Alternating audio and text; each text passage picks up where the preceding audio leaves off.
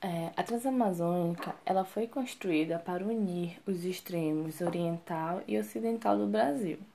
Ela tem início em Cabidelo, que é uma região metropolitana de João Pessoa, na Paraíba.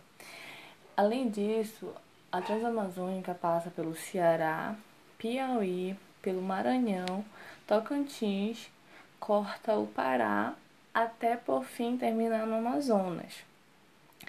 É, o Rio Purus ele é conhecido por ser a delimitação de onde termina a Transamazônica, sendo que até a época, no período da época de construção, a ideia era que a, que a estrada ela seguisse mais de 500 é, quilômetros até Benjamin Constante, perto da fronteira com Peru a Colômbia.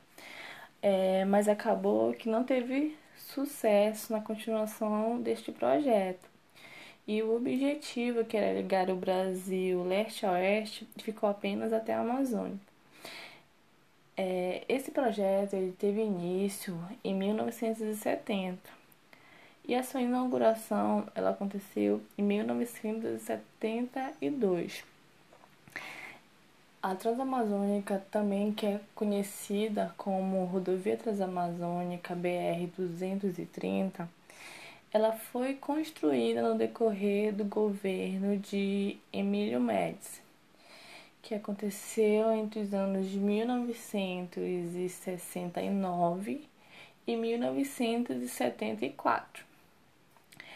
É, para o desenvolvimento desta obra, foi, foi, foram conduzidos para a região naquele momento uma grande quantidade de homens, é, com o intuito de abrir estradas e assim estabelecer comunicações entre as, estra entre as cidades próximas.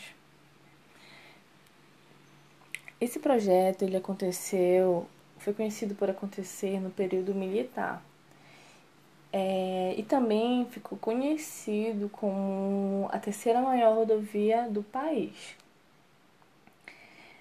É, muitos impactos ambientais negativos foram trazidos a partir da construção do Transamazônica, como, por exemplo, o desmatamento de uma grande área para que ela fosse construída. É, a Amazônia ela é conhecida por pela existência de uma grande diversidade, tanto de animais. É, e assim, muitos animais acabaram sendo é, mortos a partir dessa construção.